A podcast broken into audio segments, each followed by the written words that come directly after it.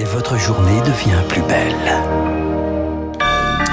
Merci d'écouter Radio Classique. Nous sommes le lundi 10 octobre et il est 7h30.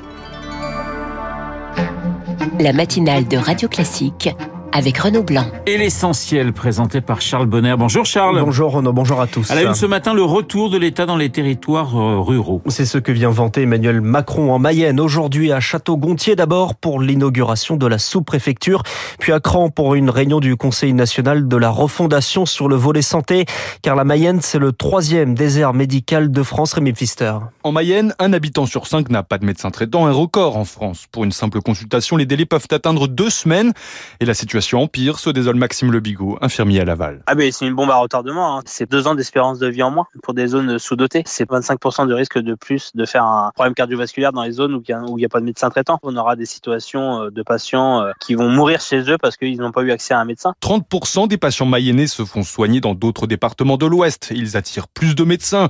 Alors pour freiner ce phénomène, il faut mieux réguler les installations, martèle le docteur Laure Artru, vice-présidente de l'association contre les déserts médicaux. Ne pas accepter de conventionner peut-être un médecin qui arrive dans une zone qui est surdotée. Il faut ces deux années de service civique ou comme on veut l'appeler, où les médecins seraient payés correctement en travaillant transitoirement dans un endroit où ils veulent pas vivre. Pour Gilles Noël, vice-président de l'association des maires ruraux, le problème c'est aussi que les étudiants en médecine ne sont jamais confrontés à la campagne. Donc nous on demande à ce qu'il y ait des stages en milieu rural et que du coup il puisse y avoir un accompagnement pour le logement, pour euh, la mobilité. C'est faire en sorte que les stages des étudiants ne soient plus uniquement sur les lieux de formation. Le gouvernement souhaite atteindre l'objectif d'un praticien pour 1000 habitants d'ici 5 ans. Pour cela, il faudrait 6000 médecins supplémentaires, rien que dans les campagnes. Des médecins et des infirmiers pénalisés également par des stations-service en manque de stock, conséquence de mouvements de grève dans les raffineries. On y revient dans le décryptage de David Barou à 7h55.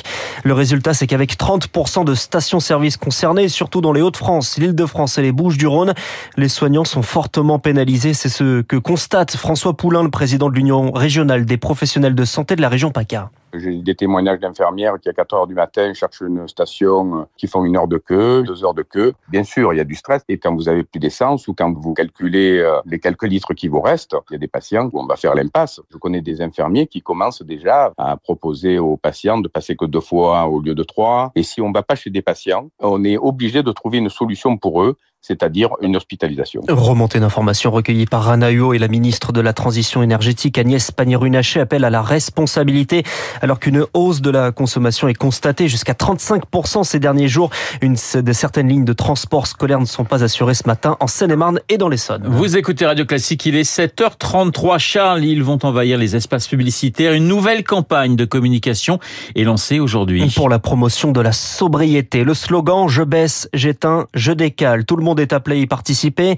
Entreprises, administration et bien sûr les ménages. Bonjour Eric Kioch. Bonjour à tous. Quelques habitudes à prendre pour faire baisser la consommation et donc les factures. Pour être efficace, il faut s'attaquer à ceux qui consomment le plus, comme le souligne Orion de Mopou, cofondateur de Selectra, comparateur d'énergie. Il faut savoir qu'il y a plus de 60% de la consommation d'électricité des ménages qui part dans le chauffage, dans l'eau chaude. Pour le chauffage, il s'agira de le mettre à 19 degrés, là où habituellement les Français chauffent à 20 ou 21. Pour l'eau, c'est essentiellement la quantité d'eau chaude que l'on consomme. C'est privilégier les douches au bain, c'est la durée des douches, grouper autant que possible les bains des enfants par exemple. Autre solution, passer à un abonnement heure pleine, heure creuse, si ce n'est déjà fait, et éviter le plus possible de se laver lors des heures de pointe, soit entre 8h et 13h et entre 18 et 20h.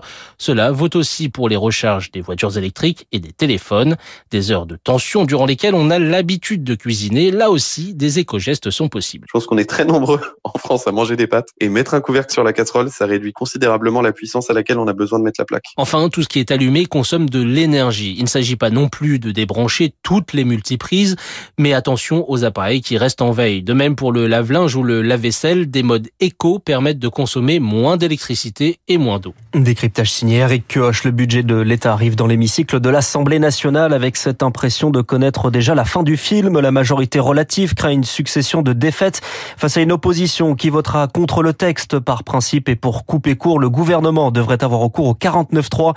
Une adoption sans débat, sans doute avant la fin de la semaine. Une police mieux organisée à l'échelle du département avec un seul directeur qui chapeaute tous les services. C'est l'esprit de la réforme menée par Gérald Darmanin qui inquiète la PJ, la police judiciaire qui craint d'être assignée au tout venant. Le ministre de l'Intérieur parle ce matin matin dans le Parisien d'une réforme courageuse et indispensable. Son prédécesseur Bernard Cazeneuve, lui, est attendu, est entendu, pardonnez-moi, au procès de l'attentat de Nice. Tout comme le président de l'époque, François Hollande, cet après-midi, mais les partis civils attendent beaucoup de l'audition de François Molins, à l'époque procureur antiterroriste, interrogé ce matin sur les autopsies des victimes et des prélèvements d'organes pratiqués sans l'accord des familles, dont certaines sont défendues par maître Virginie Leroy. Le directeur de l'Institut médico-légal de Nice a été euh, longuement entendu sur ce point. Il s'est d'ailleurs pendant son audition pas mal retranché derrière les réquisitions et les directives du parquet. Donc bon, ce sera intéressant d'avoir le point de vue de François Molin sur ce point-là aussi. Quand il y a une autopsie euh, accompagnée de prélèvements d'organes, le parquet a l'obligation d'informer les familles euh, des défunts et cette information n'a pas été donnée aux victimes. Donc je pense qu'il est nécessaire, indispensable de profiter de cette audience pour que les familles qui le souhaitent puissent récupérer ces organes et procéder à une deuxième inhumation si elle le souhaite. Propos recueilli par Marine Salaville, le procès du crash du vol Rio-Paris Rio -Paris s'ouvre aujourd'hui. À 13 ans après, 228 victimes, la compagnie Air France et le constructeur Airbus comparaissent pour homicide involontaire devant le tribunal correctionnel. Charles, trois fortes détonations entendues ce matin à Kiev. C'est ce que nous apprend l'agence France Presse des frappes 48 heures après la destruction du pont reliant la Russie à la Crimée annexée en 2014. La Russie accuse l'Ukraine. Trois personnes sont morte et ce matin, Vladimir Poutine convoque un conseil de sécurité. Une réunion scrutée car en plus d'être symbolique, ce pont où les liaisons ont repris est surtout stratégique selon le général Dominique Trinquant, l'ancien chef de la mission militaire française auprès de l'ONU. Les Russes disent que cette province a toujours été russe. Le port de Sébastopol qui est sur la Crimée est le port militaire important pour les Russes de toute la mer Noire. L'attaque sur ce pont est un coup dur à la Russie qui montre que même sur ses arrières, elle n'est pas à l'abri euh, d'attaques qui pourraient euh, gêner ces mouvements. Ça montre la vulnérabilité de cette ligne de communication avec la Russie. Le général Dominique Trinquant jouant par Marc Tédé. Et puis du football pour terminer ce journal. Laurent Blanc attendu en sauveur du côté de Lyon. Le champion du monde 98 remplace le Limogé. Peter Boss, ancien entraîneur du PSG et des Girondins de Bordeaux. Laurent Blanc va devoir redresser l'Olympique lyonnais. 9e à 9 points du 3e, l'Olympique de Marseille. Hier soir, coup d'arrêt pour Lens, battu dans le derby du Nord par Lille 1-0.